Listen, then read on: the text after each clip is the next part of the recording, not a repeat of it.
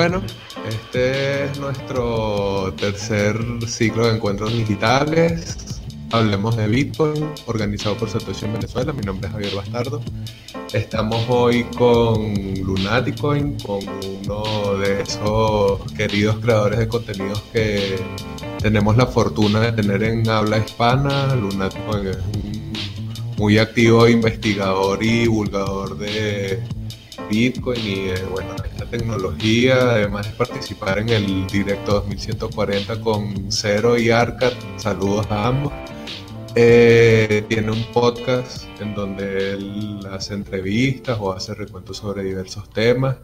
Y bueno, quisimos traerlo para hablar de uno, un tema que está bastante en boga actualmente, eh, porque además, bueno, todo lo que tenga que ver con privacidad en este tiempo de pandemia hmm. está activo, es interesante, entonces creo que hablar de CoinJoin, que es un tipo de transacciones, veremos en, breve de qué trata como tal, pero hablar con CoinJoin como, de CoinJoin como tal, pues era bueno traer a Lunático en que viene trabajando fuerte con la divulgación también de este tipo de transacciones, entonces bueno, Lunático, gracias por aceptar la invitación hoy y bueno, bienvenido. Si puedes, una breve introducción de lo que estás haciendo como tal actualmente y cómo te interesas en Bitcoin, que es siempre esa pregunta que solemos hacerle a nuestros invitados. Pues, a ver, ah, empezando por el principio, eh, me intereso por Bitcoin un poco, no, no sé por qué.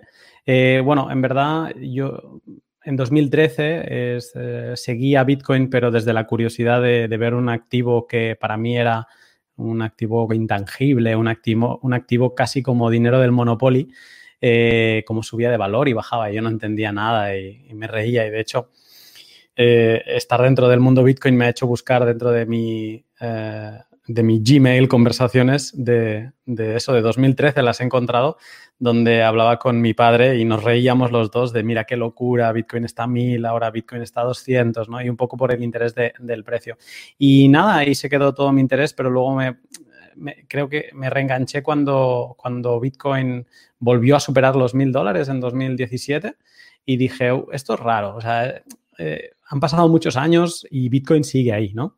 Entonces, eh, pues bueno, fue el precio fue un poco el camino de entrada y muy rápidamente me di cuenta que esto era mucho más, que porque empecé a leer cosas, o sea, te, compras un libro del patrón Bitcoin porque te crees que, no sé, que te va a hablar de, las mismas cosas de precio que estás viendo en Twitter, etcétera, y de golpe te empieza a hablar de economía y dices, yo, eh, esto, es, esto va más allá, ¿no? Esto, aquí hay más cosas.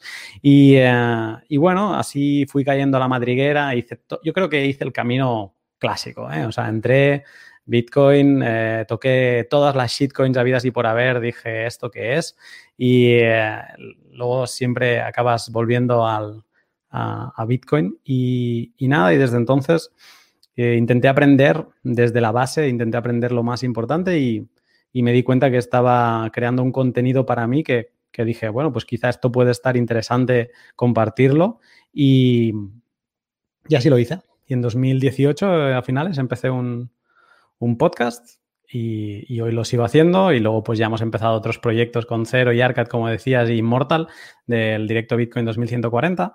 Y, y bueno, y a día de hoy, ¿qué estoy haciendo? A día de hoy eh, con, estoy aprovechando todo el tiempo que me da el confinamiento para eh, seguir investigando en más temas. Ahora, hoy, por ejemplo, he estado estudiando eh, las heurísticas, que es un, o sea, las he estado como clasificando y creando una estructura de ellas para, entenderlas mejor. Y, bueno, eh, y también eh, leyendo economía, que es una de las cosas donde me considero que estoy más flojo y, aprendiendo de, teorías económicas, de pensamientos económicos eh, clásicos. Que es súper interesante el recorrido que generalmente hacen los bitcoiners eh, en el descubrimiento de lo que es Bitcoin, de lo que puede alcanzar y lo que puede significar, porque uno se da cuenta que hay una evolución, pues hay un, una marcada curiosidad. Generalmente la gente que se queda solo en el precio, pues obviamente no profundiza, ven que Lunático nos está contando que ahorita está actualizándose con economía para no flojear en uno de los temas. Generalmente la gente que se limita a la especulación, que se limita exclusivamente a temas de precio, no profundiza porque los castigos de mercado son mucho más duros a los castigos que impone aprender, a los castigos que impone educarse. Ven que a pesar de que Lunático conoció de Bitcoin eh, en una etapa temprana, como muchos otros bitcoiners, no se interesó inmediatamente porque quizás uno en ese tiempo, y creo que también hablo por mi caso personal, no tenía las herramientas suficientes como para decir, bueno, sí, esto es para mí me voy a dedicar exclusivamente a bitcoin. Afortunados los que lo hicieron y tenían la capacidad en ese momento para entender lo que significaba como tal, pero bueno, vemos que no es tarde como tal, vemos que se puede seguir haciendo cosas y bueno, que a Bitcoin le hace falta divulgación y gente alrededor que como Lunaticoin y esté trabajando para Bitcoin, que no hay SEO, pero bueno, uno trabaja para que se conozca el protocolo. Hoy estamos acá como tal para hablar sobre CoinJoin. Vamos a hablar lo básico. Primero, Lunático, ¿en qué es CoinJoin? ¿Qué, ¿Cómo dices tú, cómo le dices a alguien, mira, esto es CoinJoin? a ver, para entender, eh, para poder hablar de CoinJoin hemos de entender cómo funciona Bitcoin a nivel transacción, ¿no? Eh, la gracia de Bitcoin es que Bitcoin funciona un poco como las monedas de oro mm, de antaño. Eh, un Bitcoin, como mucha gente cree desde cuando empieza, se piensa que, solo puedes comprar un Bitcoin porque los Bitcoins solo se mueven en unidades de Bitcoin. Pues no, no es así. Eh, Bitcoin, eh, Bitcoin a nivel transacción, la, forma de Bitcoin es, distinta ah, porque se, se, construye en base de monedas. ¿no? Voy a intentar bajar todo esto al suelo porque estoy intentando hacerlo simple. Em, la, gente lo que tiene cuando tiene Bitcoin son diferentes monedas de diferentes tamaños de Bitcoin, ¿ok? Entonces, eh, imaginemos que yo tengo una moneda de dos Bitcoins. Eh, podemos imaginarnos también una moneda como de oro, ¿no? De, dos Bitcoins. Eh, cuando tú en Bitcoin haces un pago, lo que, y por ejemplo, yo te tengo que pagar a, a ti medio Bitcoin, ¿no? Pero yo solo tengo una moneda de dos Bitcoins. Pues entonces, como Bitcoin funciona, utiliza un modelo de, que se le llama UTXO, un modelo UCHO, a mí me gusta eh, llamarle, eh, que ah, funciona de tal manera que yo cuando te voy a pagar, lo que hago es primero fundir esa moneda, ¿no? Como si fuera de oro, pues primero la fundimos. Y entonces voy a acuñar dos monedas. Voy a acuñar el medio Bitcoin que te tengo que pagar a ti y luego voy a acuñar el sobrante, ¿no? Que va a ser el cambio, que me va a quedar en este caso un Bitcoin y medio. ¿Ok? Pues bien, eso es cómo funcionan las transacciones de Bitcoin. A partir de ese momento tú tendrás una moneda de medio Bitcoin y yo tendré una moneda de un Bitcoin y medio. ¿Ok? Pues bueno, obviamente todo esto es más complejo, a la vez es también bastante sencillo porque todo es texto, pero el funcionamiento es este, ¿no? Eh, ¿Qué es un CoinJoin? Pues bueno, el CoinJoin eh, Perdón, para explicar CoinJoin antes os tengo que explicar que ah, una de las gracias de Bitcoin es que todas las transacciones que se realizan desde que se, se, minó el bloque Genesis en 2009, en enero de 2009, eh, todas esas transacciones se almacenan en la cadena de bloques de Bitcoin y que todos los nodos, por ejemplo, yo tengo un nodo aquí detrás funcionando, pues todos los nodos tienen todas esas transacciones. Eso está muy bien porque uno tiene toda la información y puede comprobar eh, pues, eh, que, por ejemplo, que a mí se me ha devuelto 1,5 bitcoins de la operación que acabamos de hacer, pero también tiene el problema de que es muy transparente para todo el que quiera espiar la blockchain. Entonces, eh, hay empresas que se dedican a analizar el comportamiento de los usuarios cómo mueven sus bitcoins, ¿vale? Ah, ¿Con qué fin? Pues mira, ahora mismo en Bitcoin hay 860.000 direcciones que se están ah, activas de Bitcoin, ¿ok? Para alguien que quiere investigar la blockchain, 860.000 eh, direcciones son muchas. Lo que ellos intentan hacer es agrupar eh, esas direcciones para intentar eh, tener grupos más pequeños que analizar, ¿ok? Entonces, lo que ellos quieren saber es qué usuarios están utilizando Bitcoin para poder vender esa información pues, a gobiernos, empresas, a alguien que le interese. Entonces, una de las, ah, ellos lo que hacen es aplicar heurísticas, que una heurística no es nada más que una suposición. Entonces, miran cómo se mueven estas transacciones para suponer, ah, vale, mira, pues eh, Javier tiene esta dirección y esta y esta y esta y esta pertenece a un mismo usuario y este usuario es Javier. Por lo tanto, digamos que pueden controlar al, a, los participantes de Bitcoin. Una de las suposiciones más fuertes que existe es la del Common Input Ownership, ¿vale? Que esto se traduce de la siguiente manera.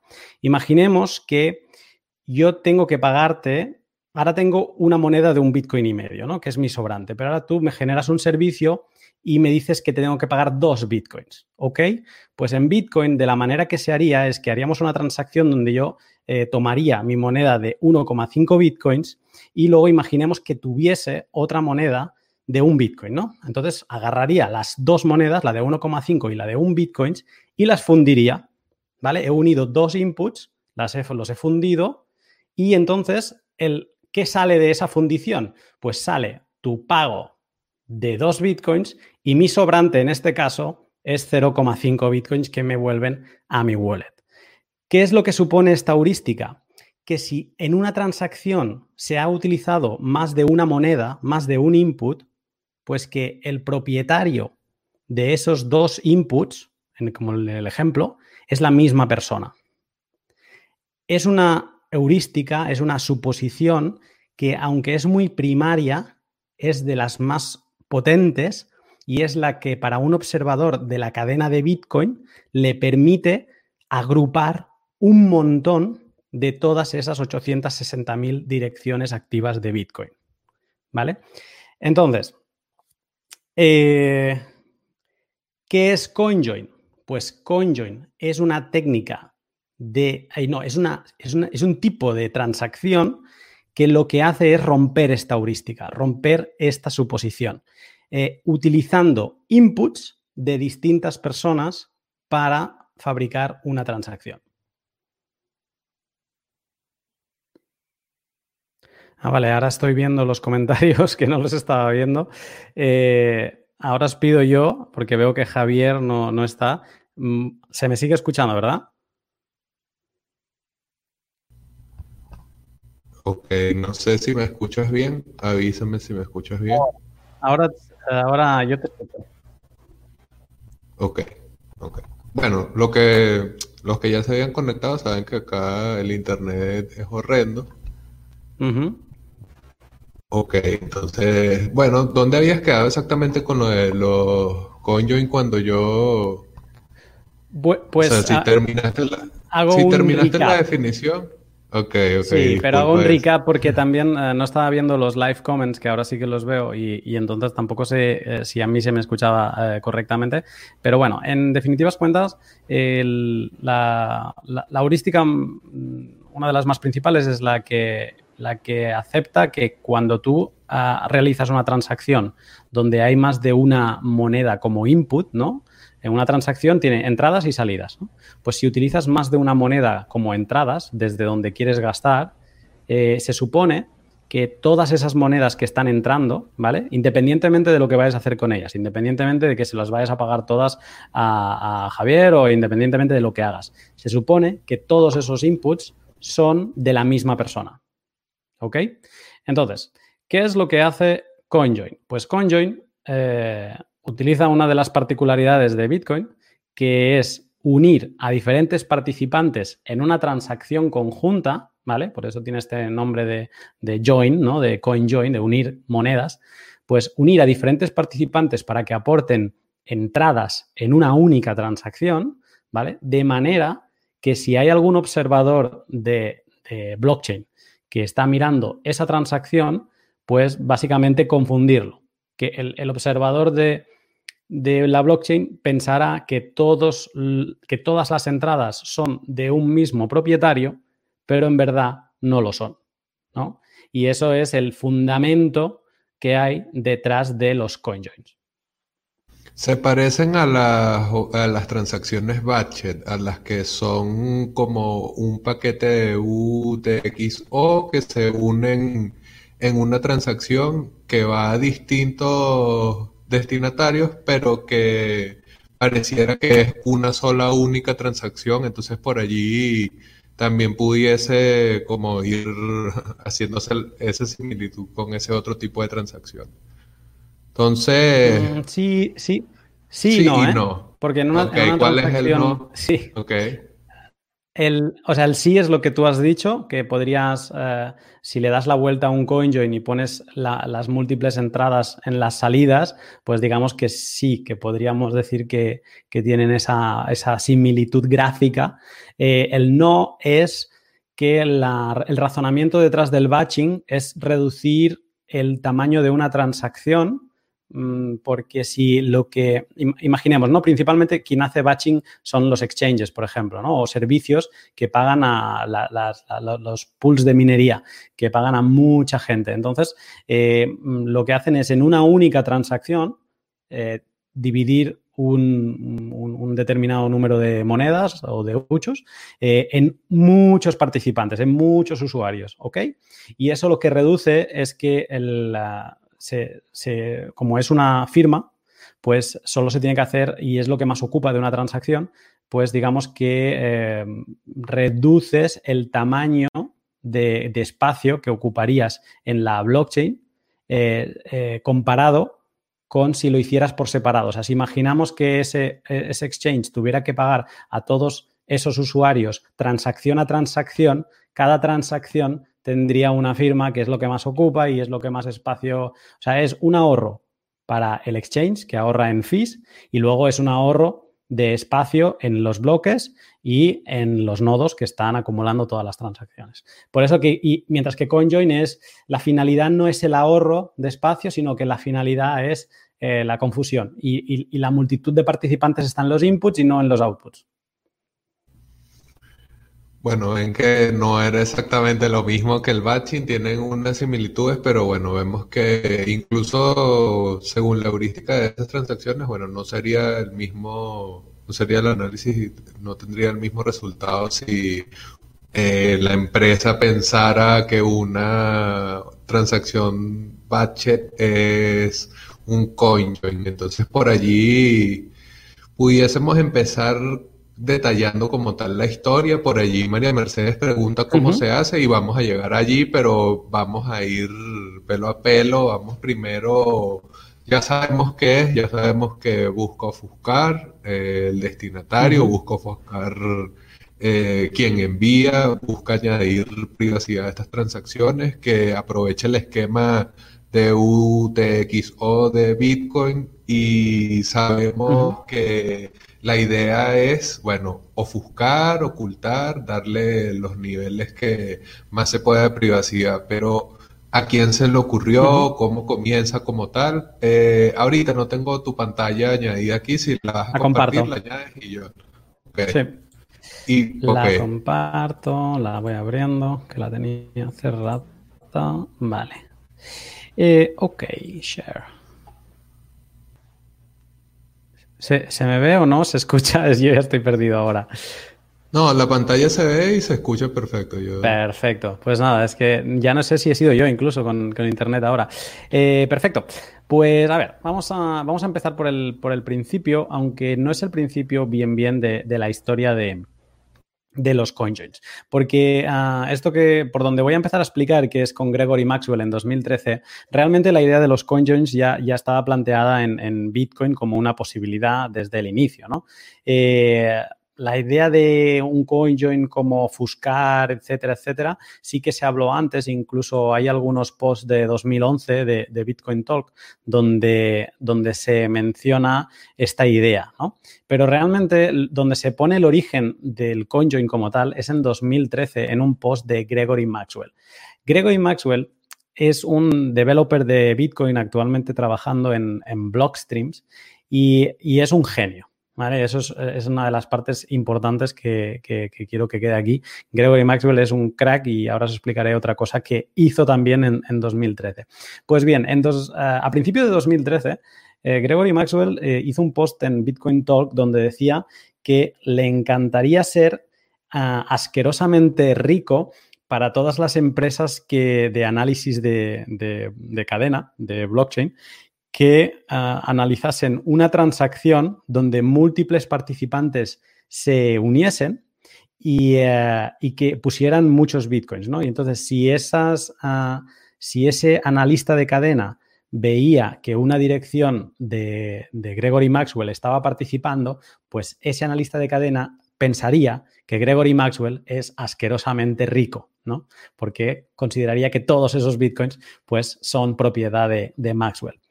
Eso lo hizo, lo hizo en, a modo de broma, de broma no tan broma, porque un par o tres de meses después, creo, no, de hecho creo que fueron seis meses después, publicó un, un post en Bitcoin Talk donde ya hacía un planteamiento más serio de que, cómo se tendría que hacer técnicamente un CoinJoin.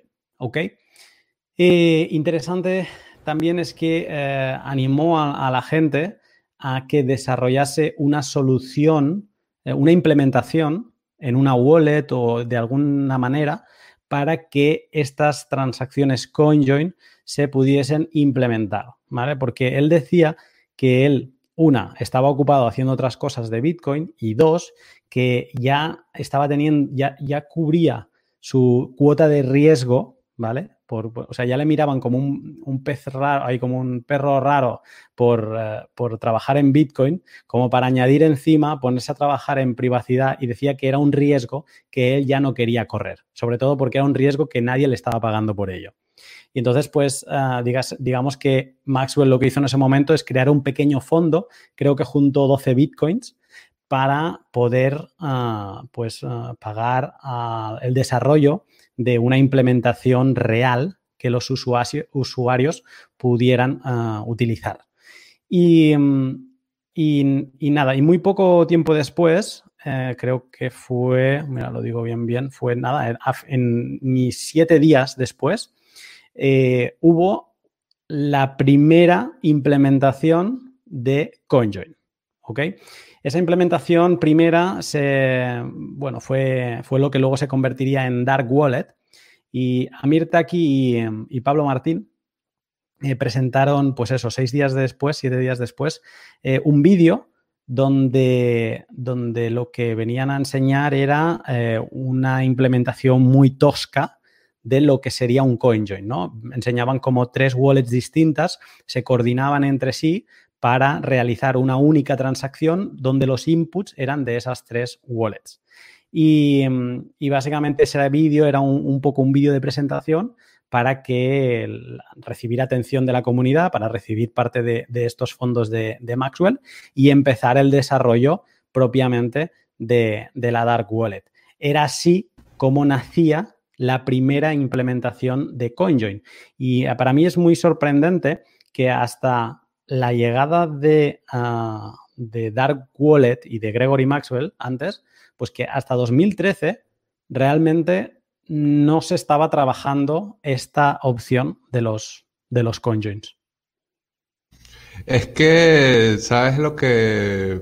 O sea, yo he investigado un poco sobre el tema para, como para presentarlo por ahí por escrito. Bueno, la gente no es eso los temas que le interesa, pero también he investigado sobre eso por allí, al principio no había, o sea, el interés que hay actualmente en la privacidad en ese momento no estaba tan marcado en las discusiones, quizás se estaban preocupando más por los elementos técnicos propios del protocolo como tal frente a los posibles desafíos que tuviese Bitcoin, bueno, en su desarrollo, en su crecimiento como red y en ese momento el tema de la privacidad como que se estaba dejando de lado y ese segundo post en agosto de 2013 donde incluso Maxwell hace como una descripción irónica de ese panorama, así como que, o sea, nadie se está preocupando en hacer esto y esto es importante para Bitcoin, esto siempre estaba ahí disponible, ¿por qué no lo hemos hecho? Bueno, esta es mi idea.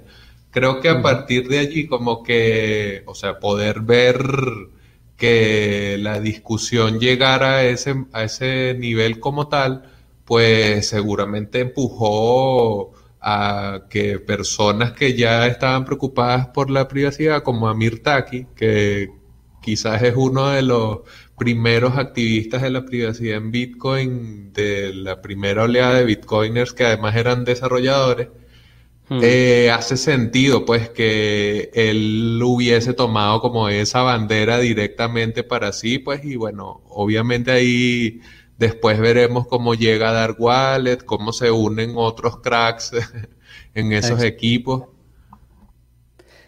Pues, ah, bueno, mira, es que además eh, Amir Taki eh, fue muy valiente porque eh, yo decía que Gregory Maxwell no quería correr el riesgo de que le etiquetasen con, con algo que podía ser usado por actividades ilícitas, ¿no? Al final, un CoinJoin lo que hace es, eh, hasta, hasta ese momento, pensemos en, Bitcoin, sí que había eh, herramientas de mixing, ¿no? Que le llamaban mixing para mí incorrectamente, eh, que eran herramientas centralizadas, un servicio donde tú enviabas unos Bitcoins, unas monedas, ¿no? y, ellos te devolvían, pues, otras distintas y un poco, pues, rompían esa, esa trazabilidad. Había estos servicios centralizados, pero no había ninguno descentralizado.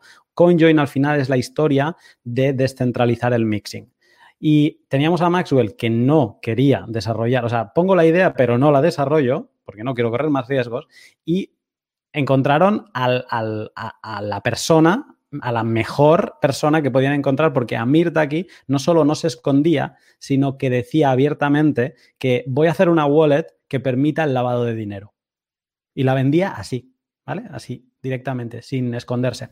Entonces, eh, ¿qué, pasó? No? Es interesante ver un poco la historia de Dark Wallet, porque eh, esto pasa en, creo que es a finales de agosto, principios de septiembre, que empieza Dark Wallet a desarrollarse y, bueno, básicamente Dark Wallet dice, esto es un prototipo, ahora necesito desarrollar el producto final y se le unen al equipo de Amir y de Pablo eh, Martín, creo que es, eh, se le unen personalidades eh, como Peter Todd y también, ah, no me acordaré, Cody Wilson, ¿sí? que fue el, el creador de la primera pistola 3D imprimible pues también se une al equipo y digamos que se unen, mm, pues bueno, personalidades, developers del, mundo Bitcoin a trabajar en Dark Wallet. Eh, cuando se une este grupo, justo en octubre y noviembre, hacen una plataforma de crowdsourcing, ay no, de crowdfunding, ya lo he dicho bien ahora, eh, para financiar el proyecto. Levantan 50 mil dólares. Curioso que nunca recibieron los fondos de Maxwell, o sea, Amir ha hecho tweets quejándose de que no recibieron ni un Bitcoin de los 12, digamos, que se habían recaudado para el desarrollo de, una implementación CoinJoin. Y bueno, al final se financiaron pues con, esos 50 mil dólares que levantaron en, Indiegogo. Eh, creo que fue en mayo de 2014 eh, se eh, publica la primera versión alfa de Dark Wallet. Y llega al mundo la primera implementación de CoinJoin. ¿Cómo era este CoinJoin? Muy rudimentario, muy rudimentario y tenía muchos problemas, ¿vale? Primero de todo, eh, cabe destacar que Dark Wallet nunca llegó a ser un producto ni beta, ¿no? Se quedó en el alfa y eh, obviamente pues no fue un producto acabado. Eh, ¿Cómo funcionaba este CoinJoin? Pues tú tenías que abrirte una Dark Wallet, cargarla de fondos y una vez tenías fondos, funcionaba desde dentro de, Chrome y, o, Firefox. Es un poco como lo que sería ahora Metamask, ¿no? Pues eh, antes era, era Dark Wallet, era así. Y eh, una vez tenías fondos, para hacer un CoinJoin, o sea, para que te hagas una idea, CoinJoin no tenía ni una pestaña independiente. A día de hoy, todas las implementaciones que conocemos tienen una pestaña de CoinJoin. Pues ahí no tenía ni la importancia para tener una pestaña, estaba dentro de enviar. Cuando tú ibas a enviar Bitcoin, ahí tenías un, eh, justo debajo de darle a enviar, tenías un tick que podías marcar como CoinJoin. Entonces, cuando tú marcabas CoinJoin, lo que hacía la wallet es esperar, no enviaba la transacción y esperaba a que otra persona en cualquier parte del mundo se conectase también al servidor de Dark Wallet, tenía esa parte muy centralizada, eh, y quisiese enviar una un Bitcoin, ¿no? En ese momento. Y entonces, si encontraba un par que quisiera enviar Bitcoin en ese momento, pues construía esta transacción donde los inputs eran de personas distintas. Y, ya, y así es como se hacía, cómo se consiguió hacer público o accesible para el usuario la primera mm, implementación de CoinJoin. Pero, como os digo, tenía muchos, muchos problemas. Y uno de estos problemas que es la de, el de la liquidez, porque básicamente ahora nos podríamos abrir una dark wallet y entraríamos, ya no funciona, ¿eh? de hecho te la puedes instalar, pero es la versión que se quedó, se dejó de actualizar el código a inicios de 2016. Eh, hay gente que tiene, bueno, pero eso es, por otros motivos, pero tiene fondos atrapados en sus antiguas dark wallets y aún está intentando cómo poderlos extraer. Y, eh, pero si ahora quisiésemos o pudiésemos instalar Dark Wallet y quisiéramos hacer un CoinJoin, nos llevaría mucho tiempo poder hacer un CoinJoin. ¿no? Y además que sería un CoinJoin de dos participantes. En los planes de futuro estaba poder hacer un CoinJoin con más participantes para generar más confusión porque tenemos que tener en eh, claro que el principio de anonimato eh, se cuenta, o sea, tú puedes definir cuánto anonimato tienes en base al grupo de gente con el que te estás escondiendo. Si te escondes en un grupo de 100 personas, tu anon set es de 100. Mientras que en el caso de Dark Wallet, tú solo te estabas escondiendo con una persona más. O sea, que tenías un anonimato de dos. Eh, algún observador tendría el 50% de dudas de saber quién eres tú pero no tendría un 1%, ¿no? Como sería el caso de esconderse en, entre 100. Entonces, digamos que tenía muchos problemas, era muy simple y bueno, y entonces ya sería saltar en, el siguiente, en la siguiente implementación, pero es eh, Chris Belcher, se, dio cuenta de esos problemas y en 2015 lanzó la siguiente implementación CoinJoin descentralizado en existir, que de hecho llega hasta nuestros días, que es Join Market. Sí, no sé si me querías hacer alguna pregunta o... No, quería hacer un comentario sobre lo de Amir, que creo que yo hablé con Amir Taki, fue una de las entrevistas que más me costó hacer, estuve como dos meses esperando que me terminara de enviar las respuestas porque no me las quería enviar por escrito, porque tal. Y yo le pregunté eh, sobre sus inicios y entonces él habló como muy tangencialmente de Dark Wallet y me dio más curiosidad. Entonces hay una nota de Bitcoin Magazine en donde recogen unas declaraciones de él en ese momento, en donde él dice que nosotros pudiésemos haber hecho ese, o sea, pudiésemos tener esa implementación de CoinJoin en ocho horas. Entonces ahora escuchando este relato tuyo de cómo funciona y que además está en el navegador y aquí veo los comentarios de Dar preguntando sobre la conveniencia de ese tipo de herramientas, entonces obviamente por eso lo podían hacer en ocho horas, o sea, claro que Amir Taki, además él, él fue el que hizo la VIP número uno, aunque era para corregir un error, pero la hizo, pues siempre ha estado activo, es lo que quiero decir. No es que no tuviese las habilidades, pero la implementación fue muy rudimentaria. Obviamente estamos hablando de otro tipo de transacciones, otra forma de hacer el Alice to Bob y se aplaude y bueno, vemos que es tan significativo que incluso hoy, siete años después, todavía Dark Wallet sigue siendo importante para esta discusión, pero entonces por ahí podemos también ver en ese prototipo tan rudimentario, cómo ha evolucionado esta misma idea de la ofuscación. Bueno, mm. primero, ahora vamos a adentrarnos en, en Joint Market, pero bueno, en otra serie de implementaciones que ahora lo hacen cada vez más sencillo y más ofuscado, que bueno, sigue siendo el objetivo. Entonces, claro, estamos en 2015, Chris Belcher Join Market, ¿qué tal? ¿Qué tal ese proyecto? Solo una, una puntualización. Eh, la implementación que hicieron en ocho horas fue esa, esa, esa implementación de, que publicaron seis días después y se, se ven vídeos.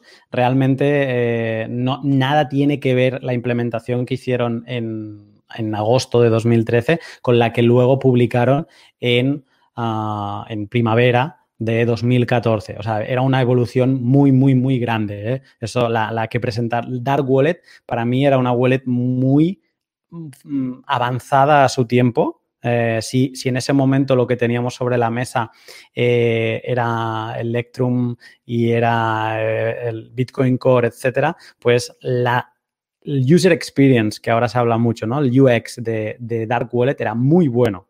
El problema era su, el funcionamiento de su CoinJoin que era muy, muy, muy rudimentario y más que era una, como una característica adicional, pero no una característica principal como las implementaciones que conocemos ahora.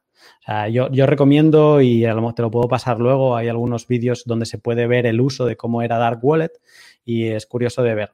Ah, pero, pero bueno, te lo, te lo pasaré.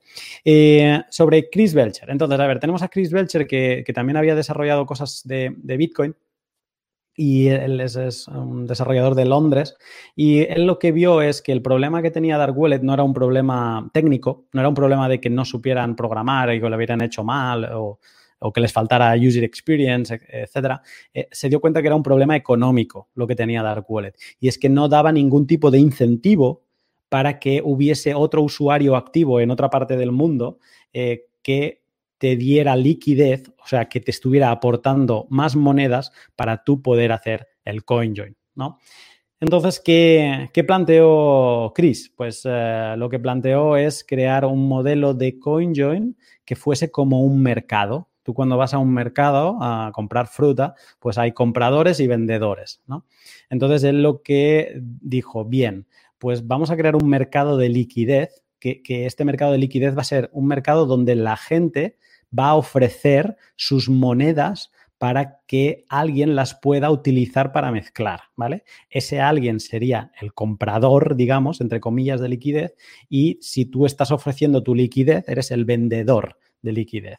Si tú em, digamos que dejas tu ordenador encendido, eh, corriendo el programa de Join Market para ofrecer tus monedas y además tienes que tener tus monedas en una hot wallet, eh, pues ah, si alguien agarra tus monedas y hace un CoinJoin, digamos que te compensará económicamente por haberle facilitado el trabajo. Es un mercado. Tú vendes tus monedas, que las recibes, ¿eh? no pierdes dinero en ningún momento eh, sino que simplemente las recibes en otra dirección, eh, mezcladas con otro usuario, pues gracias a haber ofrecido esa liquidez, no solo vas a recibir tus monedas, sino que vas a recibir unos satoshis más. Es una manera incluso, a día de hoy, esto sigue funcionando, para ganar. Creo que escuché a Adam Gibson, que es uno de sus mayores desarrolladores a día de hoy, decir que podías ganar un 0,5% al año de los fondos que tú ponías de liquidez. ¿ok? Y bueno, de esta manera lo que solucionó Chris Belcher con Join Market es eso, es que cuando tú quisieras hacer un CoinJoin, pues lo pudieras hacer, ¿vale? Eh, una cosa importante que hasta ahora no la he mencionado porque hasta ahora no tenía casi importancia es que en un CoinJoin rompemos esta heurística que decíamos al principio de, de la propiedad, de que todos los inputs son la misma propiedad, pero lo importante también son los outputs, ¿vale? ¿Qué encontraremos en los outputs? La, gracia de, un CoinJoin es que los outputs tengan el mismo valor, ¿ok? Entonces, eh, poniendo un ejemplo, yo entro a un CoinJoin con dos Bitcoins y tú, Javier, entras con, pues vamos a poner que con tres Bitcoins y medio, ¿ok? O sea, yo tengo una moneda de dos Bitcoins y tú tienes una moneda de tres Bitcoins y medio. Pues la gracia de un CoinJoin es que las salidas sean lo más uniformes posibles para que nadie pueda saber qué output pertenece a, ti y qué output me pertenece a mí. ¿No? En el caso que acabo de plantear, yo con una moneda de dos bitcoins y tú con una moneda de tres bitcoins y medio, pues por ejemplo podríamos hacer que las salidas fueran eh, cinco salidas de un bitcoin ¿vale? Dos de ellos me vendrían a mí y tres de ellos te irían a ti, ¿vale? Se te volverían a ingresar a ti. Eh, y luego habría un sobrante de 0,5 que sería tuyo y también te volvería a ti, pero eso sería un cambio, ¿vale? Digamos que ese cambio sí que sería el único identificable con que es tuyo, porque digamos que la única moneda que tenía un 0,5 mm, era la tuya, pero de los otros cinco bitcoins que se han dividido en cinco monedas de, de un bitcoin, pues nadie sabrá si eh, la moneda 1 es mía o es tuya, etcétera, etcétera, etcétera. ¿no? Pues bueno, con, el, modelo de joint market, una de las características también es que tú podías hacer coin joins del tamaño que, te pudieran llegar a ofrecer en, el mercado de liquidez, ¿no? Si querías hacer coin joins grandes, pues de un coin join de monedas de 2 bitcoins o de 10 bitcoins, pues si encontrabas esa liquidez, si había gente ofreciendo monedas tan grandes o valores tan grandes, pues lo podías hacer. Y de hecho... Esta, pregunta aquí es, interesante porque justamente lo que estamos hablando de la uniformidad de las salidas de estas outputs que hace que sea, bueno, más eficiente esta ofuscación a través de CoinJoin. Eh, pareciera que se vuelve impráctico para el usuario. Entonces me parece que es interesante de una vez abordar esta pregunta si quiere decir que en esta forma tradicional de utilizar CoinJoin no es tan práctico para los pagos, sino más bien para nosotros aprovechar de ofuscar nuestras propias UTXO, es decir, de repente yo compro Bitcoin en local Bitcoins, por ejemplo, que es muy popular acá en Venezuela, y obviamente ya yo pasé un proceso de KYC, ya la plataforma sabe quién soy yo y todo eso. De repente tiene más conveniencia para este perfil de usuario que busca eliminar esa marca de sus propios bitcoins que aquel que busca gastar como tal o qué crees tú en ese caso? Em, hay distintos tipos de CoinJoin, ¿no? El que acabamos de explicar ahora tiene la utilidad, como, como bien decías, de simplemente romper la, trazabilidad ah, hacia atrás y hacia adelante. ¿no? Eh, tú ponías el caso de haber comprado bitcoins con, con KIC, ¿no? Con, poniendo tus datos y digamos que tienes un bitcoin con tu identidad asociada por parte de la casa de cambio donde has comprado. Entonces, lo que te permite, en el caso de ejemplo que hemos puesto con tú con tus tres bitcoins y medio y yo con mis dos, es que de ese momento en adelante la única moneda que se sabe seguro que es tuya es el cambio. ¿Ok? Eh, el, resto de monedas no se sabe de quién son. Hay una duda. En este momento la duda está entre si son tuyas o si son mías. Pero si hacemos un CoinJoin, pongamos, con 100 participantes, la duda será de quién de los 100 participantes es esta moneda. ¿Ok? Eh, ¿Para qué sirve un CoinJoin? Un CoinJoin sirve porque si tú con Bitcoin imaginemos que pudieras pagar a mí me gustó un ejemplo que me puso Lucas de, Wasabi en su día, ¿no? Eh, porque siempre pensamos todo en, como cosas muy conspiranoicas con todo esto de, la privacidad. Eh, imagínate que tú le quieres pedir matrimonio a, tu mujer y ah, compras un anillo, ¿vale? Imaginemos que todo se paga con Bitcoin y, vas a la joyería y pagas con eh, Bitcoin. si tu pareja tiene controlados tus UTXOs. Sabría que tú has ido a una joyería y que has pagado y que ha habido un pago de tu uh, grueso de UTXOs eh, en esa joyería, ¿vale? La pregunta sería, ¿qué has comprado? Pero sabrían que tú has gastado en esa joyería. Y la joyería, si tira hacia atrás, vería cuántos fondos tienes en general, porque todo está conectado. ¿Qué te permite un CoinJoin en este caso? Una, si tú participas en un CoinJoin con tus monedas, tu pareja eh, perdería tu rastro desde ese momento hacia adelante. O sea, sabría que tú tienes el mismo número de monedas, pero no sabría cuál es la tuya, ¿vale? Entonces no sabría dónde las estás gastando, si las estás gastando o qué estás haciendo con ellas. Y eh, dos, en este caso la joyería, si tirase hacia atrás, se encontraría la transacción CoinJoin y no sabría cuántos fondos tienes. O sea que un CoinJoin es como un cortafuegos, hacia adelante y hacia atrás, de trazabilidad. ¿Ok? Pero respondiendo a la pregunta, hay opciones de CoinJoin que se están, de hecho, implementando ahora mismo. Eh, aunque hay wallets que las tenían implementadas en otra forma, ¿vale? Si queréis luego, si da tiempo, lo comento por encima, que son los pay joints. Entonces, eh, vamos a poner, si quieres, eh, o si no lo guardo para más adelante, pero podemos poner el ejemplo de cómo sería para hacer un pago y convertir todos los... A seguir con la implementación que sigue y justo para finalizar podemos hacer este comentario como tal. Perfecto. Pues siguiendo y vamos a, vamos a tomar un poco de, de velocidad.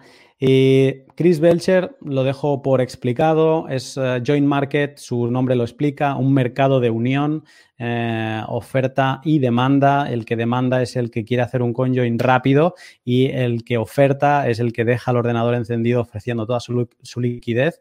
Llega hasta nuestros días, llega hasta 2020. ¿Y cuál es la siguiente implementación que encontramos de CoinJoin? Bueno, a ver, si me pongo muy eh, tiquismiquis, eh, tendría que explicaros que ha habido uh, otras ideas de CoinJoin, ¿no? Protocolos de CoinJoin, que no implementaciones, eh, como es CoinShuffle y que de hecho se intentó hacer una implementación de CoinShuffle en uh, Mycelium en a mitad, a finales de 2016, pero no pasó ni de testnet y no llegó a ser útil. ¿Ok? Es muy interesante. Eh, yo hice un podcast que hablaba de un poco más sobre CoinShuffle. Si os interesa, pues ya, ya te pasaré el link para, para, que lo pongas también. Pero, ¿dónde está la carne? El, siguiente, la siguiente implementación fuerte eh, de CoinJoin, pues para entender esa, esa implementación, eso es lo que a mí más me sorprende de, todo el mundo CoinJoin, que tú lo decías antes, parece que no había un, como una, un sentimiento de necesidad de privacidad. Tenemos a Maxwell en 2013, a Mir justo de 18 a mitad, no aparece Wasabi Wallet con su, con su implementación. Muy curioso que para que Adam Fixor llegase a idear eh, Wasabi, ¿no? el CoinJoin, el Chaumian CoinJoin, primero tuvo que ir al desarrollo de otro tipo de implementación que, que no es mixing, sino que es CoinSwap, eh, que básicamente lo que se basa CoinSwap, que no se habla mucho de ello, eh, es simplemente hacer un cambio, ¿no? Yo tengo mis, mis dos Bitcoin, tienen mi nombre porque los he comprado en local Bitcoins como tú, digamos, y tú también tienes tus tres Bitcoins y medio que has comprado en, local Bitcoins, y yo te digo, hey, eh, ¿qué te parece si nos cambiamos las monedas? ¿no? Local bitcoins y los analistas de cadena se van a pensar que las monedas que tú me das son tuyas y, y, las que tú tienes ahora se van a pensar que son mías, pero no, los hemos confundido, ¿no? No es mixing, es swapping, que es cambio, y eso es otra, otra idea que, eh, que, se, que, se, sacó de la manga eh, o que definió como tal Gregory Maxwell también en 2013.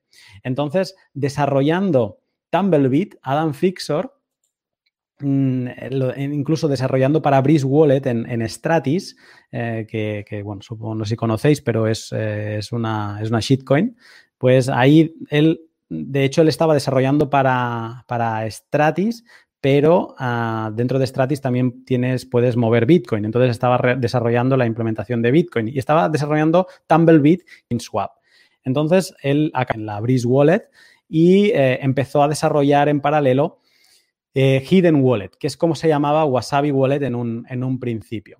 Cuando empieza a desarrollar Hidden Wallet, curiosamente, eh, él se da cuenta que tiene que crearse como un framework que se llama un, marco de, trabajo, eh, donde que todas las wallets, no solo la suya, estaría bien que se fueran uniendo y que fueran siguiendo esas mismas pautas. Antes comentaba alguien en, en, en, los comentarios que... Uh, eh, que el Dark Wallet siendo una wallet de navegador, pues que eso perdía mucha privacidad y es verdad, ¿no? Y además tenía un servidor centralizado, o sea que Dark Wallet tenía muchas cosas que mejorar en privacidad. Y, y Adam Fixor lo que veía aquí es que se tenía que trabajar en un marco eh, de trabajo para que las futuras wallets que vengan pues se puedan unir y eh, tomar las mismas pautas de eh, trabajo para crear wallets que, eh, centradas en privacidad. Entonces, eh, Adam Fixor buscaba pues, gente con quien apoyarse y que le gustase la idea y que quisiesen trabajar con ellos, ahí con él. Y entonces encontró a un, a un buen aliado para, para, su trabajo, que fue el desarrollador de la wallet de Samurai. ¿Ok? eh, que es como también se le conoce, que es el desarrollador jefe de, o Samurai Deb, eh, de, la wallet de Samurai, pues por aquel entonces, mira, la, wallet de Samurai se había lanzado en, a, mitad de 2015, pero en alfa, y, y realmente no había tenido mucho desarrollo hasta mitad de 2016. Eh, por aquel entonces, en Samurai no existía el CoinJoin, de hecho, se implementará más tarde que, el, que en Samurai, se implementará en 2019. Y bueno, era una wallet que tenía como ideas de privacidad, pero aún no es la wallet que conocemos a día de hoy.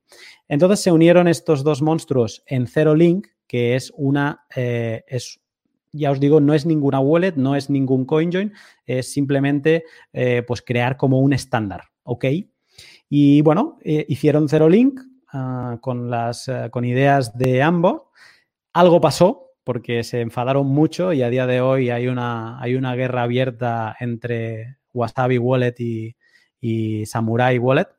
Y Hidden Wallet, de hecho, cuando empezó, eh, quería hacer un tipo de, ah, de, CoinSwap. No, no, se planteaba, él se pensaba, eh, Adam Fixer, que la mejor solución era, era, implementar algún tipo de CoinSwap, no de CoinJoin.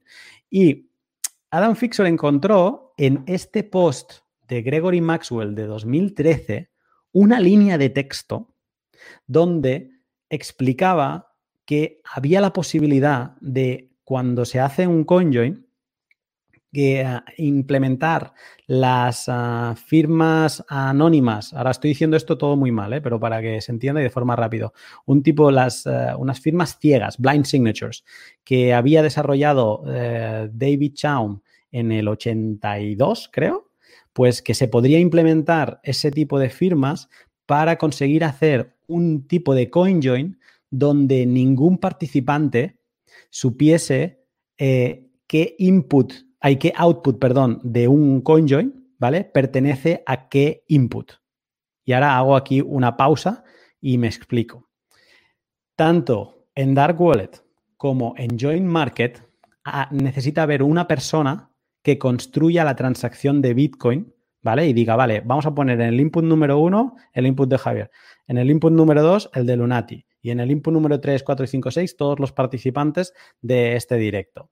Eh, y los outputs que va a tener el participante, vale, aquí Javier me pone dos bitcoins, por lo tanto va a tener el input número uno va a ser de un bitcoin y el input número dos va a ser de, de otro bitcoin, pero son los de Javier. Vale, pues esta persona que está construyendo esta transacción conoce el mapa, que es como se llama, el mapeo de ese CoinJoin. Por lo tanto, esa persona sí que sabe, sí que podría desanonimizar esos UTXOs. esta figura se le llama el coordinador. ¿ok? Y entonces, ah, este coordinador eh, es una figura que aún a día de hoy en Join Market existe y tiene todo el conocimiento, que es el que va a comprar. Eh, lo que encontró Adam Fixor en esa frase de Gregory Maxwell es una manera de cómo hacer un CoinJoin sin que, o sea, de forma anónima, sin que el coordinador incluso sepa qué input pertenece a qué output. Y así es como en el marco del Zero Link, se crearon los Chaumian Coin Joins, que son básicamente eso que acabo de explicar, un coin join donde el coordinador no sabe de quién son los outputs y por lo tanto es totalmente anónimo. Eh, mitad de 2000, no, tercer trimestre de, 2018 se publica eh, Wasabi Wallet y la primera gran implementación que conocemos a día de hoy o la, que se hizo como la que llevó, yo creo, CoinJoin a más gente, eh, pues se, publica y ya digamos que se permite, se democratiza, podríamos decir, el CoinJoin para todo el mundo. Wasabi Wallet, una wallet de escritorio que no requiere full node, no requiere que te bajes toda la, la el nodo, la blockchain de Bitcoin y aún así trabaja bajo Tor y es muy privada y yo es la wallet que recomiendo a todo el mundo eh, que utilice, si, no tiene conocimiento de privacidad, pues es una wallet que nada más descargar y empezar a utilizar ya te está dando una privacidad excelente, excelente, sin necesidad de nodo. Eh, un comentario, Join Market para, ser utilizada necesita nodo. Y, bueno, este es un poco cómo, cómo llegamos a la primera implementación. No sé si tienes alguna pregunta. Yo justamente cuando no para, que no para 73, que es como está en GitHub, eh, Adam Fixor, él lanza el monedero y a mí me mandan a cubrir esa noticia, entonces uno de los primeros comentarios que él hizo públicamente sobre la implementación fue en esa nota y él decía un poco esta idea que tú acabas de mencionar de democratizar. O sea, en ese momento lo que decía es que esto ya era algo que se sabía, que solamente lo había armado, pues que no era algo así que, oh, descubrí eh, Bitcoin, redescubrí Bitcoin, sino esa idea de que, bueno, ahora va a estar al alcance de cualquier persona, va a estar disponible en PC, yo le insistía en si iba a llegar a estar en móvil y desde el principio estaba claro que no, o sea, como que eh, esta idea de poder operar de manera bastante privada sin utilizar un nodo, pues requiere que esté eh, en la compu, por allí, como que sus razones para poder dejarla allí eran más que estuviese disponible a cualquier usuario y bueno, por allí creo que es interesante ver cuáles eran esos pensamientos que tenían en ese momento y quizás en ese lanzamiento no era tan polémico, o sea, como es hoy en día el conflicto que hay entre Samurai Wallet y Wasabi. Y, o sea, no, no había comentarios acerca de eso como tal, sino, bueno, propiamente sobre la diferencia de la implementación. Y por allí Wasabi ha seguido mejorando y, bueno, cada vez, cada vez hacen que el, el monedero sea más y más privado por default y eso es super, se aprecia bastante, pues, o sea, es importante tener herramientas de este nivel. Dejamos atrás Wasabi y ahora, ¿qué sigue muchachos? Estamos sobre la hora, pero ustedes saben que cuando estamos en buenos temas nos alargamos, no hay problema, lunático y no creas en nadie. ¿Qué sigue después de Wasabi? Ya, ya dejamos a Adam con ese, ese primer lanzamiento para todos, ahora que, que sigue en esta ruta de CoinJoin. Pues en esta, en esta ruta de, CoinJoin eh, saltamos eh, obviamente a, su... es que no sé cómo, a su némesis, eh, no sé, hasta esta rivalidad que, se crea en, esta colaboración, yo creo, de, de Serlink con, Samurai, porque llegamos a la siguiente implementación CoinJoin Mm, de, la mano de Samurai que se llama Whirlpool y que digamos que es la primera implementación eh, CoinJoin que se puede utilizar desde el móvil. Entonces, aquí eh, es muy revolucionario, yo creo que es el, camino del, futuro, eh, pensar en, esta idea de poder hacer CoinJoin desde el móvil, pero digamos que también vuelve a tener diferencias con respecto a la fórmula de Wasabi. Si en Wasabi hablábamos que para tener privacidad no te hace falta tener un nodo, eh, en Whirlpool es... Mm, pues sí, realmente si quieres tener privacidad necesitas la implementación del nodo que ellos han creado, que es Dojo, que justo se lanzó un poco antes de, que fuera lanzado Whirlpool. Y eh, porque si no, digamos que sí que puedes hacer un conjoin, pero estás utilizando los servidores de eh, Samurai y estás confiando en, mm, en que Samurai te mantenga la privacidad. Pero ¿quién te dice que Samurai no es la NSA o no es el gobierno de turno? Entonces, como siempre, don't trust, eh, verify y la única manera de, no confiar en nadie es pues tener tu nodo y hacer Whirlpool eh, desde el móvil, pero con, con tu nodo. Y también hay una diferencia, eh, Whirlpool con Wasabi, yo creo que Whirlpool te eh, proporciona el CoinJoin más limpio que conocemos hasta, hasta, el hasta día de hoy, pero necesitas hacer dos transacciones para, hacer este CoinJoin limpio, mientras que con Wasabi haces un CoinJoin más... Mm, más rudo, más a, saco, que diríamos aquí, eh, porque lo haces todo de una, ¿ok? pero, ah, pero bueno, es una, de las diferencias a tener en, cuenta. Y también son de esas diferencias por las que a día de hoy se siguen tirando los, ah, trastos los unos a los, a los otros. Eh, esto aquí acabaría... ¿Sí? Por allí, o sea, es que a mí me gusta Word Samurai, yo soy fiel usuario de Samurai y ellos como que contactaron a varios usuarios así para que fuésemos probando esta implementación en el móvil y en el grupo. Había gente de equipos de desarrollo de monederos fríos, gente de alto perfil dentro de la comunidad Bitcoiner y tal como que había mucho interés en terminar de experimentar con Whirlpool como tal en móvil, que era como una de las grandes promesas a largo plazo de Samurai. Cuando ya el producto está en las manos como tal, cuando ya puedes ver que realmente está a la distancia de unos poquitos taps, enviar UTXO limpias como tal, es sorprendente, comienza a subir el volumen de manera súper importante y pareciera que a pesar de que los desarrolladores generalmente han sido bastante claros con esta idea de que sin Dojo no eres completamente privado, le sigues exponiendo a sus servidores tu XPV, de donde se derivan las direcciones y todas las direcciones que tú has generado con ese monedero están en su servidor, etcétera. A pesar de que ellos han insistido en esto, como que parte de la gran campaña de desprestigio que tienen unos con los otros, parte de ese hecho en donde Binance congela unos fondos que iban como destino a una dirección de WhatsApp y entonces esta diferencia de la que hablas justo ahora, creo que pudiésemos comentarla un poco más porque el manejo de la del cambio, pues del llamemos el cambio con el que tú sales de la, de la CoinJoin como tal, fue el que permitió que Binance eh, bloqueara esos fondos y que ha hecho que Samurai eh, se burle abiertamente de cómo funciona WhatsApp y que después WhatsApp ha devuelto esa misma jugarreta. Esa, esa diferencia ahí como tal, si puedes darle un toque más ahí, o sea, ¿qué pasa con el cambio? ¿Por qué, por qué esta implementación más ruda todavía es como percibible, no sé si llamarlo de esa manera. Sí. Eh, la, por comentar sobre lo de Binance que decías, eh, realmente aquí lo, que pasó, porque a veces se dice erróneamente de que eh, Binance, primero que no fue Binance, que fue creo que la filial que tienen en, en Singapur, si no me equivoco,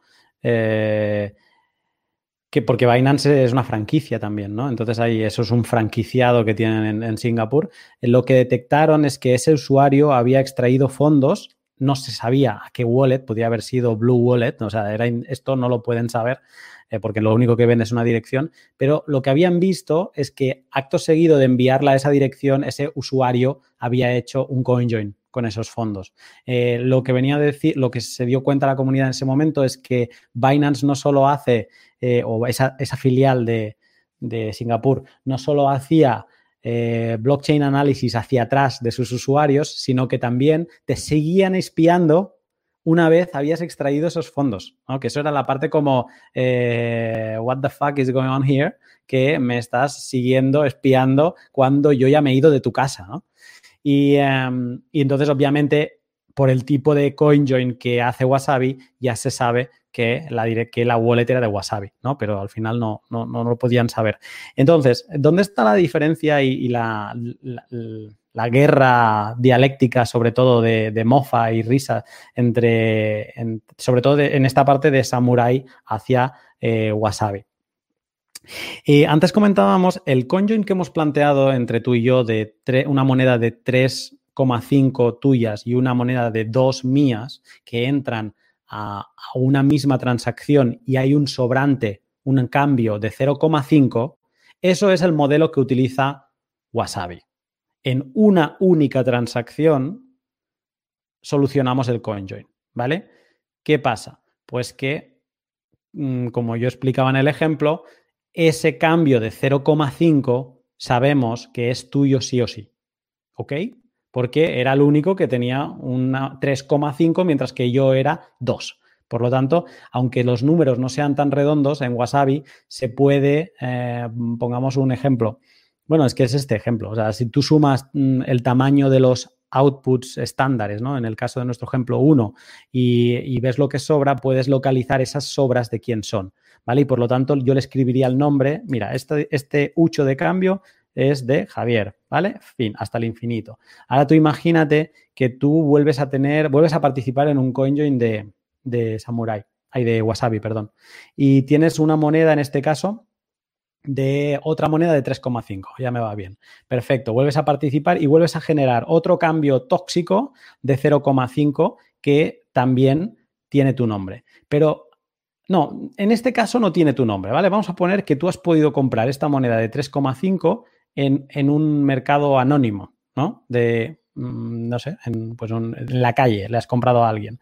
Eh, el problema es que tú cuando haces coin joins de, con, con Wasabi, una de las cosas que, eh, que, tú, que te puede pasar es que luego mm, decidas hacer un conjoin con todos los cambios que te han quedado, ¿vale? Para así juntarlos y así tú te crees que estás desintoxicando esos cambios.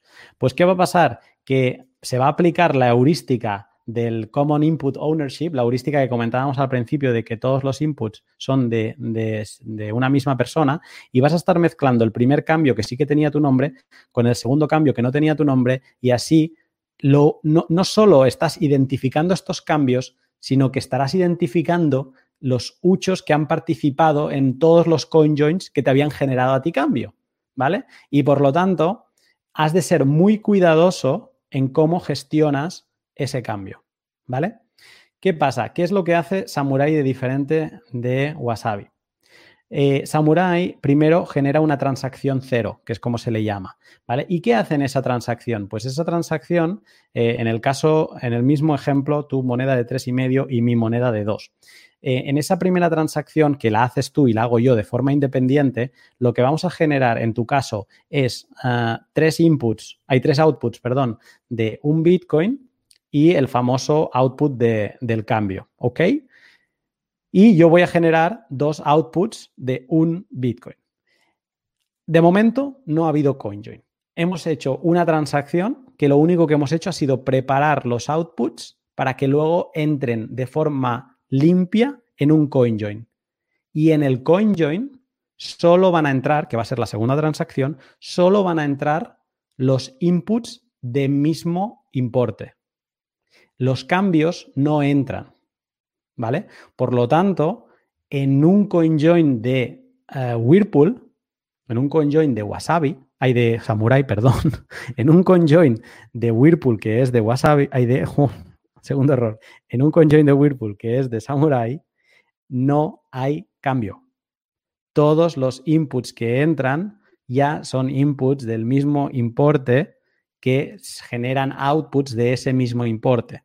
Por lo tanto, no hay la posibilidad de que esto se le llama peeling, de ir haciendo peeling hacia atrás dentro de un CoinJoin e ir desanonimizando poco a poco a los participantes.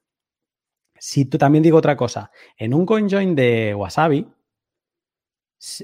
tienes 100 participantes, ¿vale? O sea, puedes eh, mm, tener niveles de anonimato muy altos, ¿ok?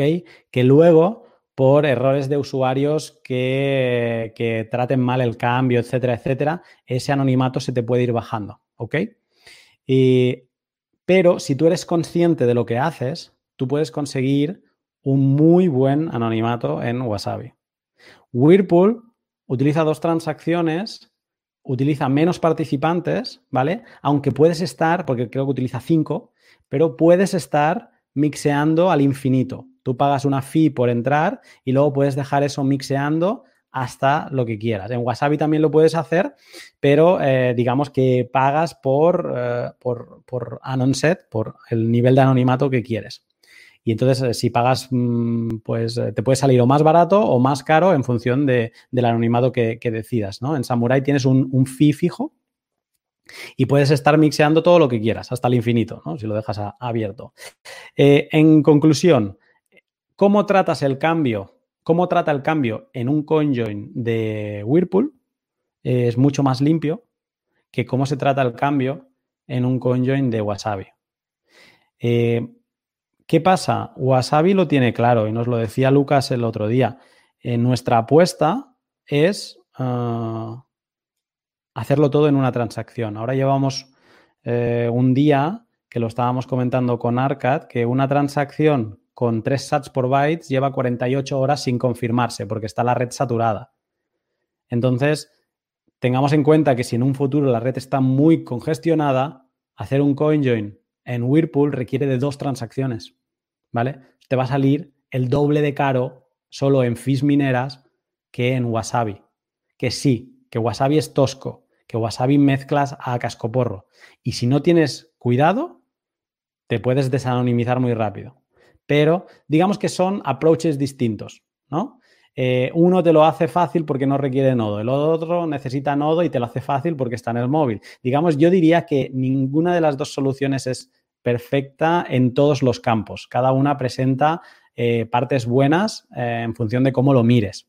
si al final un CoinJoin requiere de un usuario con cierto conocimiento. Entonces, bueno, si lo quieres hacer muy, muy, muy perfecto, tienes Whirlpool.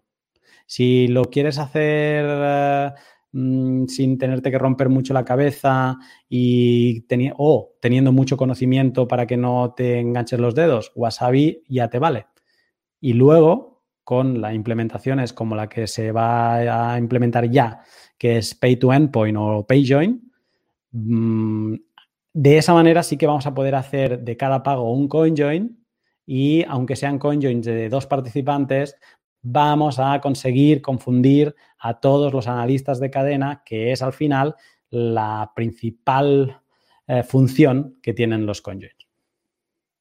Sí, por ahí hay que siempre recordar que estamos peleando entre nosotros, pero la idea es pelear contra los que están tratando de desanonimizar todo lo que se hace con Bitcoin y que están lucrándose de darle información personal de usuarios de Bitcoin a gobiernos corruptos como ya ha pasado Chainalysis es un cáncer para Bitcoin y bueno, esta, estas herramientas originalmente no deberían déjame, eh, decir, una, déjame decir una cosa. Sí. Sí, sí, eh, eh, Chainalysis no es un cáncer para Bitcoin. Chainalysis es un cáncer para la privacidad de los, de los usuarios en general. O sea, al final, Chainalysis eh, es un nombre que suena como muy bien y así como medio con inventiva de unir análisis y chain. No, eh, fuck it. Es demasiado bueno ese nombre. Son eh, empresas de espionaje de la cadena de Bitcoin. Son espías y son empresas que están buscando mm, vender tu información. Bitcoin es seudónimo y estas empresas lo que tratan es de convertirlo en totalmente claro y cristalino. Por lo tanto, son espías. O sea, están, no luchan contra Bitcoin, luchan están vendiendo la privacidad de los usuarios al mejor postor. Si nos quejábamos de Cambridge Analytica, Chainalysis es exactamente lo mismo, pero con tus movimientos financieros de Bitcoin. Y eso es algo que, que o sea, no lo tendríamos ni que ver con ni sonreír, ¿no? Cuando veamos algún CEO de una empresa de Chainalysis, ¿no? Eh, tengamos muy claro que esas empresas están ganando dinero vendiendo nuestros datos que no han pedido permiso, que simplemente han ido a la, a la red de, que es permissionless, ¿eh? O sea, al final tú has de saber que Bitcoin tiene esa característica también en todo, ¿no? O sea, nadie tiene que pedir permiso para ver las transacciones, pero ellos están haciendo dinero de intentar desanonimizarte. Bueno, es mucho peor que un cáncer como vemos, aparte de estar lucrándose con información que nosotros no tenemos potestad para decir no audites, no revises y tal. ¿Queda alguna implementación dentro de esta historia hasta ahora o ya hemos completado el recorrido como tal? A ver, eh, lo único que podríamos destacar es una implementación que es esto de los payjoins, que la, implementa, la implementó ah, eh, de una forma, sí, los, como payjoin creo que se podría decir, porque aquí hay la siguiente guerra entre, entre Samurai y en este caso el mundo, ¿ok? Que es ah, que ahora se está anunciando a bombo y platillo por parte de Wasabi, Blockstreams, BTC Pay Server, incluso Join Market, el, nuevo como estándar eh, que se llama Pay to Endpoint, también llamado Pay Join o, digamos que Pay Join es un tipo de Pay to Endpoint. Eh, y luego ahora está Samurai diciendo que, bueno, nosotros ya teníamos un PayJoin que es Stowaway y, bueno, funcionan de forma distinta, ¿ok? Pero ah, vienen a... Mm, a hacer lo mismo. Y eso quizá es la última implementación que no te diría de presente, bueno, es de presente en Samurai, pero este otro estándar, que el Pay to Endpoint, es una implementación de medio presente futuro, ¿no? porque se están justamente implementando en diferentes wallets el, mismo estándar. Eh, explicado de forma rápida, es una idea que es genial, ¿vale? Que es, ah, por ejemplo, eh, imaginemos que yo ahora voy a un comercio que me está vendiendo calcetines con el símbolo de Bitcoin, ¿no? Y yo le, digo, hey, te quiero comprar esos calcetines, vamos a poner que valen un Bitcoin, ¿ok? Y, eh, le digo, genial. Pero mira, yo te, voy a enviar una, transacción como que te estoy haciendo el pago ya de, ese, de ese, Bitcoin. Eh, pero entonces yo lo que te pido es, en lugar de que tú la broadcastes, la retransmitas a la red de Bitcoin, eh, le pido a ese comercio que por favor, mira, toma uno de tus UTXOs, ponlos como, como entrada también, ¿vale? Y en, la, en el output, pues puedes poner la suma, mi Bitcoin, y por ejemplo, pongamos el caso de que el comercio está tomando un input suyo propio de dos Bitcoins. Ok, pues mira, crea, crea tú una transacción que tenga mi input tus, de un Bitcoin y tu input de dos Bitcoins y en el output ponlo todo junto, ¿vale? Pues pon tres Bitcoins porque al final como son todos para ti, pues pones, será una operación de dos inputs y un output, ¿ok? Y me la devuelves cuando la tengas construida, yo te la firmo y la retransmitimos a, a la red, ¿ok? Perfecto. ¿Qué conseguimos con esto? Pues hacer un coin join de cada pago, porque la heurística que comentábamos al inicio del Common Input uh, Ownership, del, de que la propiedad de todos los inputs es la misma persona, pues aquí la estamos rompiendo. Y si imagínate que consiguiésemos, que esto es utópico, que todas las transacciones de Bitcoin fueran pay joins, donde tomáramos prestado el input de otra persona para crear esa transacción, Sería espectacular, porque digamos que romperíamos uno de los, eh, una de las heurísticas, de las suposiciones más importantes que aplican las, ah, las empresas de Chainalysis para desanonimizar a los usuarios de Bitcoin. Por eso porque funciona muy parecido a esto Huawei, que es una operación de doble Stonewall de usuarios de Samurai. En Samurai hay una forma de hacer transacciones en donde se rompe la heurística entre usuarios de Samurai, que es este Stonewall, y esto Huawei es una transacción que parece CoinJoin, que es una de las formas en las que le describen, pero no es CoinJoin como tal, tiene un poco de coincidencia con la estructura del P2EP o PayJoin que estamos hablando justo ahora. Y bueno, por ahí obviamente el equipo de Samurai encendió la polémica. A pesar de que yo vi el comentario, no lo vi como que querían pelear directamente, pero en el contexto en donde se escribe y obviamente teniendo en cuenta eh, los antecedentes constantes luchas y la de historia que ya tienen ahí, pues que dijeran nosotros ya implementamos eso antes y tal, obviamente iba a generar polémica. Hasta aquí mm. entonces la historia como tal. Ahora vamos a tener una pregunta por allí que me parece importante y atiende completamente con la privacidad porque ya hay una cheatcoin enfocada en la privacidad y que lo hace bastante bien así como Dogecoin es una de esas cheatcoins querida por los bitcoiners, bueno, Monero también tiene una buena posición entre los bitcoiners porque ofrece elementos y creo que esta es una opinión que comparten los desarrolladores de Samurai que lo dijeron y también se prendió otra polémica, pero es que en realidad lo que busca ser Monero, que es ser privado, lo hace muy bien y tiene un esquema en donde la descentralización ha ido consiguiéndose y todas estas cosas.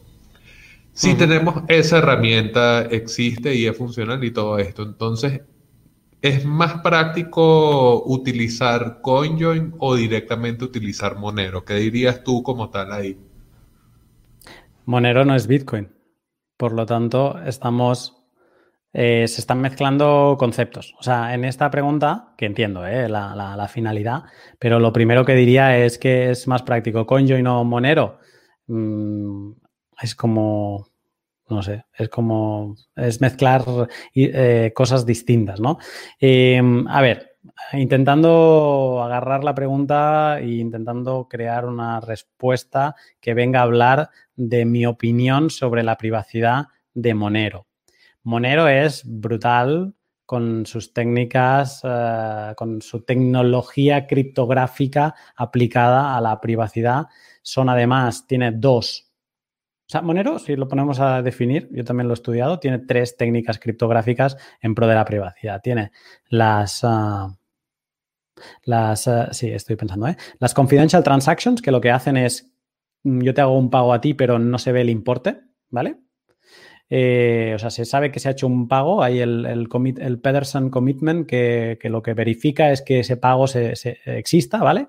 Pero no se puede saber qué cantidad hay en ese pago, solo tú y yo sabemos la, cantidad. Perfecto, eso es las confidential transactions. Luego tenemos las stealth addresses, que es cuando yo te hago un pago, no te lo hago a tu eh, dirección de, de Monero. O sea, yo sí que pongo la dirección de Monero, pero mi wallet genera una dirección eh, stealth eh, invisible, vamos a llamarle así, que tiene otro número, otra serialización, etcétera, etcétera, que es la que aparece en la mm, blockchain de Monero, pero no equivale a tu dirección pública, a la que tú has pasado y con la que se te asocia a tu persona, a la que pones en tus propinas, por ejemplo, ¿no? Entonces, digamos que tú te proteges de que no hay ningún dato de tu dirección pública de Monero en la blockchain de Monero porque solo hay direcciones invisibles, vamos a llamarle así, ¿eh?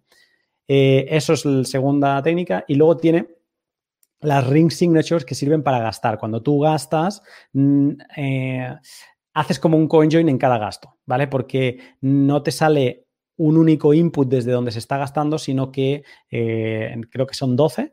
Eh, Monero toma 12 inputs distintos y entonces crea, confusión y no sabes desde qué input se está gastando realmente. Todas estas tres técnicas pues hacen a Monero espectacular en cuanto a técnicas de privacidad.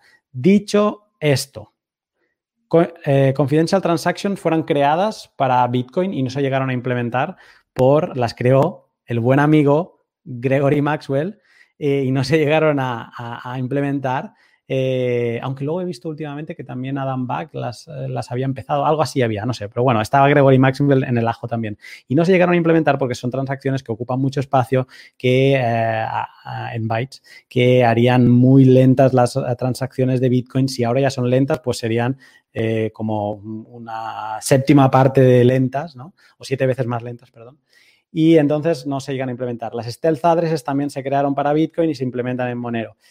Bitcoin no nos olvidemos que el hecho de que la blockchain sea transparente es una característica buena, no es una característica mala. El hecho de que la blockchain de Bitcoin eh, se, utilice por parte de las uh, chain analysis, eh, digamos que mm, es un hecho pues a, gestionar, es un hecho a hablar de ello, pero que sobre todo se aprovecha de que la regulación te obliga a, hacer KIC y la gente entra con KIC y entonces digamos que todas las monedas acaban con su ID asociado, pero si entendemos la blockchain como algo transparente, donde se pueden ver todos los movimientos, eso está bien. Lo oculto ya lo tenemos ahora, que es el sistema fiat. Solo el banquero conoce todos los movimientos. Pero tú en el dinero fiat es muy parecido, digamos, a, ese ocultismo. La parte que plantea Bitcoin, tú en Bitcoin puedes asegurarte de que no hay una inflación oculta, de que no se ha explotado ningún eh, bug del código y que se estén creando Monero de forma inteligente y explotando eh, la, la, emisión de Monero, ¿no? Y que existan más de los que en teoría se considera que hay. No se puede saber porque todo está oculto, ¿vale? Y eso en Bitcoin no pasa. O sea, por lo tanto, Bitcoin es Bitcoin. Bitcoin es mejor CoinJoin que o es mejor utilizar Monero que CoinJoin. Es mezclar cosas, ¿no? Porque al final son dos cosas distintas. Eh, me gustan las tecnologías de privacidad de Monero, me parece interesante, pero Monero no es Bitcoin. Entonces, dentro de Bitcoin, lo que tenemos que, conseguir y luchar es una, la posibilidad, o sea, imagínate lo que decíamos antes, si todas las transacciones fueran PayJoin, PayJoin nos hemos cargado de un plumazo a la mitad de, compañías de Chainalysis. Eso se lo hemos puesto muy difícil. Entonces, la, lucha es intentar quedarnos con la parte buena de una blockchain abierta, transparente, vamos a decirlo así, y no tener que recurrir al ocultismo de Monero. Sí, yo creo que, o sea, y en parte ahí Darte estaba luego explicando que la pregunta más por si pudiésemos copiar, pero es que incluso la misma respuesta va, la misma respuesta que acaba de dar Lunatic se puede dar allí en ese caso y es que eso no sería Bitcoin como tal, o sea, ahí uno estaría hardforkeando un código para crear o añadir unas características que probablemente van a modificar, bueno, una de las principales propuestas de valor, que es la digital, eh, la escasez de digital realmente radical, pues, o sea, que realmente el límite sea de 21 millones de bitcoins y que puedas verificarlo en el nodo que tiene el Lunaticoin detrás de su casa o en el que sea que tú estás corriendo en tu casa. Entonces, por allí, o sea, Claro que la pregunta es catchy, pues, o sea, obviamente sabemos que no es exactamente lo mismo, pero se entiende que, dado que la búsqueda es sobre la privacidad, y nuevamente es como uno de los temas que un libro tan abierto y transparente y veraz como Bitcoin en su registro, pues pareciera que compromete y que no pudiese cumplir. Hemos visto en el recorrido que hicimos hoy con Lunaticon a través del desarrollo de la de la CoinJoin como tal, PayJoin y todas las implementaciones que la privacidad se va construyendo, se va conquistando, pues. Inclusive los analistas de la cadena, Chainalysis, Chainalysis, Chain, lo que sea, quien sea que venga luego, Cambridge Analytica de cripto, van a buscar herramientas a través de las que hacer obsoletas el coño y entonces esta lucha no es de hoy nada más, vendrán otros elementos que pondrán en riesgo la estructura, pero bueno, o sea, vale la pena conocer y también entender que otras tecnologías que pueden ofrecer una herramienta útil para los fines de la privacidad no cumplen con las características económicas. Y nuevamente retomando las palabras del lunático en que está estudiando economía ahora, o sea, darse cuenta que Bitcoin no es solo una tecnología pseudo anónima para pagos, sino además un paradigma económico y monetario diferente. Entonces por allí darle privilegio a un tema que pudiese socavar eso, como bien también dijo Dart dentro de las preguntas y de los comentarios, iría contra la idiosincrasia bitcoiner, los 21 millones son importantes, pues saber que puedes constatar y que no va a haber alguien que pueda aprovechar un bug inflacionario es significativo, pues dentro de la propuesta de valor por allí. Entonces, eh, Lunático, sí, dímelo, dímelo. Quiero, hacer un último apunte.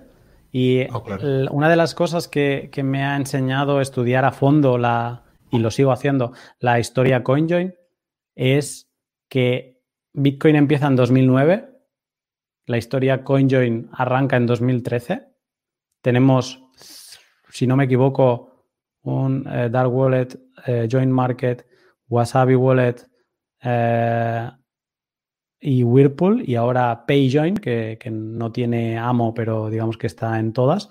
Son cinco implementaciones distintas de, de CoinJoin desde 2013.